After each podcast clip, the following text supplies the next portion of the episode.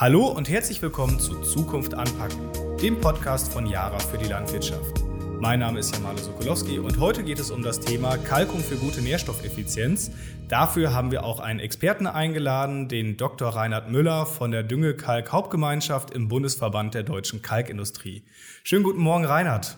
Ja, morgen Malo. Reinhard, in vielen langjährigen Feldversuchen wurde nachgewiesen, dass eine übermäßige Bodenversauerung den größten Anteil an den beobachteten Wachstumsminderungen und Ertragsverlusten erklären konnte. Auch die erste deutsche Bodenzustandserhebung Landwirtschaft aus 2018 zeigt ein ähnliches Bild. 42 Prozent der untersuchten mineralischen Ackerböden und 57 Prozent der Böden unter dauergrüner sind nicht ausreichend mit Kalk versorgt und weisen keinen optimalen pH-Wert auf. Reinhard, bevor wir in das Thema reinstarten, möchtest du dich einmal ganz kurz den ZuhörerInnen und Zuhörern vorstellen? Gerne.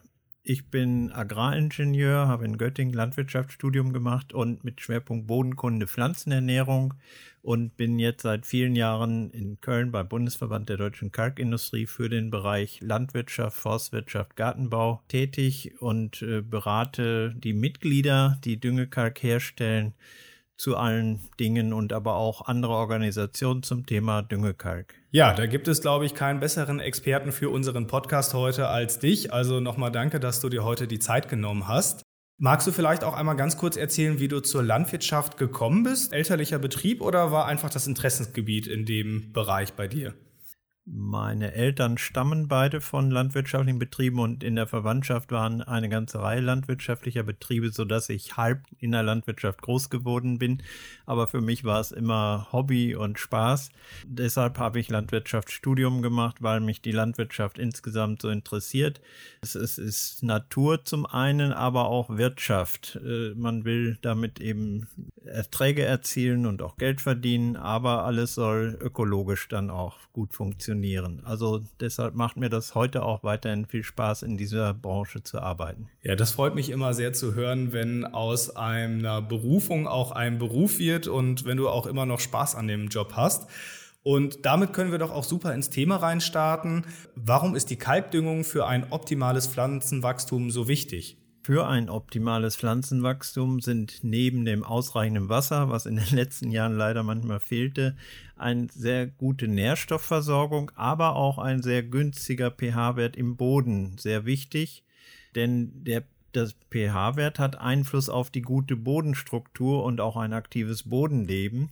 Und das kann durch eine fachgerechte Kalkung sehr gut unterstützt werden nochmal, die Bodenfruchtbarkeit ist ja auch die Ertragsfähigkeit. Das heißt, wie komme ich, bekomme ich gute Ernten, gute Erträge von meinen Böden?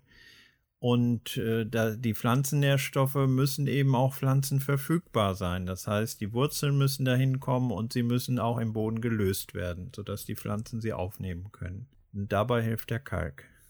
Was hat die Kalkdüngung mit einer optimalen pH-Wertverteilung in der Bodenstruktur zu tun? Kann ich mit Kalk auch etwas dort anheben? Genau, die Kalkdünger sind die Hauptgruppe, um den pH-Wert im Boden anheben zu können. Kalk stammt im Wesentlichen aus den Kalksteinen und ist Calciumcarbonat. Und wenn das im Boden äh, gelöst wird, werden die H-Ionen, die den pH-Wert äh, darstellen, neutralisiert. Und insofern durch Kalkdüngung kann ich den pH-Wert anheben. In Deutschland haben wir durch unsere Niederschläge oft äh, eine Versickerung und dann auch eine Nährstoffauswaschung. Gerade Calcium, Magnesium, die Kationen werden oft in tiefere Bodenschichten verlagert. Und damit ist es eine natürliche Versauerung in unserem Klima gegeben in den Böden. Aber auch durch andere Einflüsse wie sauren Regen und so weiter können die Böden weiter versauern. Und deshalb ist eine kontinuierliche Kalkung immer wieder wichtig, so alle paar Jahre, um den pH-Wert im optimalen Bereich zu halten. Das bedeutet also, ich kalke den Boden, um den Boden weiterhin auch fruchtbar zu halten. Jetzt geht es ja um die Stickstoffnutzungseffizienz auch oder die Nährstoffnutzungseffizienz. Wie beeinflusst dort die Kalkdüngung das ganze Thema? Das ist dieser Zusammenhang zwischen Kalkung pH-Wert und dann Nährstofflöslichkeit oder auch Bodendurchwurzelbarkeit. Das ist durch die Bodenstruktur wieder beeinflusst. Also Kalk erhöht zum einen den pH-Wert an sich, aber durch Calcium- und Magnesiumzuführung kann die Bodenstruktur auch verbessert werden. Sogenannte Ton-Humus-Komplexe werden durch Calcium-Magnesium-Ionen verbessert und damit entsteht eine bessere Bodenstruktur für die Durchwurzelung. Also wird zum einen die chemische Löslichkeit der anderen Nährstoffe wie Phosphat, Stickstoff verbessert in den optimalen pH-Bereichen und auch die Bodenstruktur. So ist eine doppelte Wirkung der Kalkdüngung auf diese Nutzungseffizienz, weil dann können die Pflanzen die Nährstoffe besser erreichen und aufnehmen. Jetzt sprichst du immer von der optimalen pH-Wertverteilung oder dem optimalen pH-Wertbereich. Kann man das so pauschal sagen? Und wenn ja, in welchem Bereich liegt der optimale pH-Wert? Das ist eine sehr gute Frage und die nicht ganz so einfach zu beantworten ist, weil mehrere Parameter Einfluss haben. Also es sind sehr viele Feldversuche gemacht worden, langjährige Forschung von Universitäten gemacht worden, um das herauszufinden, bei welchen Böden welcher pH-Wert ideal ist, also die besten Erträge ergibt. Und äh, man kann sagen, das ist abhängig von der Bodenart. Es gibt ja leichte Sandböden, mittlere Böden äh, bis zu den schweren Tonböden. Und insofern sind haben die Bodenarten unterschiedliche Ziel-pH-Werte oder optimale pH-Werte. Und dann hat man noch Abhängigkeit gefunden von der Nutzungsrichtung, also ist es ein Ackerboden oder Grünlandboden und auch in der Abhängigkeit vom Humusgehalt. Das heißt, wo wenig Humus ist, soll der pH-Wert höher sein. Wo viel Humus ist, zum Beispiel auf Moorböden, kann der pH-Wert auch niedriger sein. Also das kann man fachlich sehr weit differenzieren und ein Landwirt sollte sich damit schon auch beschäftigen. Allerdings kann man ganz pauschal jetzt für Endverbraucher zum Beispiel sagen, dass im, für die meisten Böden und Pflanzenarten ein pH-Wert zwischen 6,0 bis 6,5 äh, sehr günstig ist. Also wenn man doch eine Pauschalierung machen will, dann wären 6,0 bis 6,5 anzustreben. Aber sonst Landwirten würde ich eine Differenzierung nach Bodenart empfehlen. Wo können die Landwirte das Ganze nachschauen mit der Differenzierung oder können die sich an euren Verband zum Beispiel auch wenden? Wir haben auf unserer Website www.naturkalk.de viele Informationen dazu, aber diese fachliche Differenzierung ist schon vor 20 Jahren äh, schriftlich festgehalten worden im Verband der landwirtschaftlichen Untersuchungsstationen in einem Standpunkt Bestimmung des Kalkbedarfs von Acker- und Grünlandböden. Dort ist das sehr genau und dezidiert äh, dargelegt mit Tabellenwerken. Also auch diesen Standpunkt kann man im Internet finden. Auch die Deutsche Landwirtschaftsgesellschaft DLG hat ein Merkblatt dazu herausgegeben, die die Inhalte des VDLUFA-Standpunkts wieder darstellen und begründen. Ja, super. Wie heißt es doch so schön? Man muss nicht alles wissen, man muss nur wissen, wo es steht. Wenn wir von Kalk sprechen, sprechen wir immer vom gleichen Kalk oder gibt es dort auch verschiedene Unterschiede?